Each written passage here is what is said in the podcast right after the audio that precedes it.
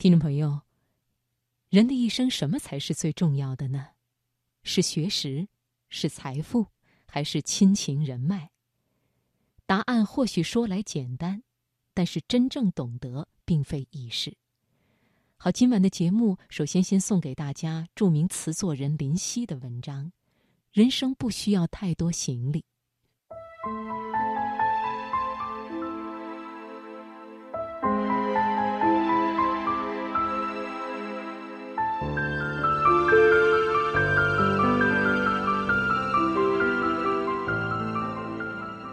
这是许多年前我读到的一个真实故事，人名和地名也许记不太准了，但是依然清晰的记得其中一段感人的情节，仍被故事中的主人公深深的感动。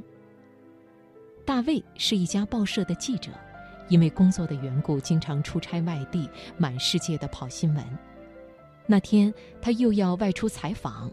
像往常一样，他收拾好行李，一共三件：一个大皮箱装了几件衬衣、几条领带和一套晚礼服；一个小皮箱装采访用的照相机、笔记本和资料；还有一个小皮包装一些出门必备的剃须刀之类的生活用品。然后他像往常一样和妻子匆匆告别，奔向机场。到了机场，工作人员通知他要搭乘的飞机因故不能起飞。他只好搭乘下一班飞机。在机场等了两个多小时之后，终于乘上飞机。飞机起飞之后，大卫像往常一样开始计划到达目的地后的行程安排，利用短暂的时间做采访前的准备。正当他绞尽脑汁投入工作时，突然飞机剧烈的震荡了一下，接着又是几下震荡。他脑海里第一个反应是。遇到故障了。这时，播音器里传来空中小姐的声音，告诉大家系好安全带，飞机只是遇到气流，一会儿就好了。大卫靠在座椅上，出于职业的敏感，他从刚才的震荡中意识到，飞机遇到的麻烦不像空中小姐说的那么简单。果然，飞机又连续几次震荡，而且越来越剧烈，乘客们有些惊慌。播音器里又传来空中小姐的声音，告诉大家飞机出现故障，已经和机场取得联系，设法安全返回。现在飞机正在下落，为了安全起见，要求乘客把行李交给乘务员扔掉，以减轻飞机的重量。大卫把自己的大皮箱从行李架上取下来，交给乘务员，让他扔掉，随后又把随身带的小皮包交出去。飞机还在下落，大卫犹豫片刻，把装有采访设备的小皮箱取下，交给乘务员。飞机下落的速度减小了，但是依然震动得很厉害，机上的乘客骚动起来，婴儿开始哭叫，几个女人也在哭泣。大卫深深地吸了口气，尽量使自己保持平静。他想起亲爱的妻子。早晨告别时太匆忙了，只是匆匆吻了他一下。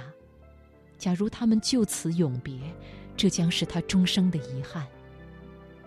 他摸了摸身上的口袋，掏出钢笔和记事本，从本上撕下一张纸，匆匆地给妻子写下简短的遗书：“亲爱的，如果我走了，请别太悲伤。我在一个月前买了一份意外保险。”我还没来得及告诉你，没想到这么快就会用上。如果我出了意外，你从我身上发现这张纸条，就能找到那张保险单。我想他会帮你付一些账单的。原谅我不能继续爱你，好好保重，爱你的大卫。大卫写完，把纸条叠好，放进贴身口袋里，然后便把笔和记事本。他身上剩下的最后两样东西一起扔了出去。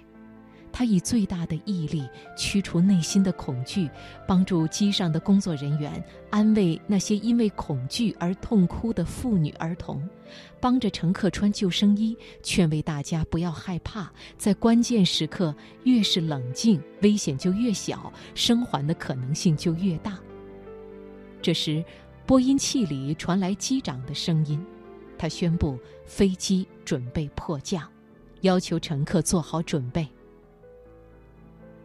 最后的时刻终于到了。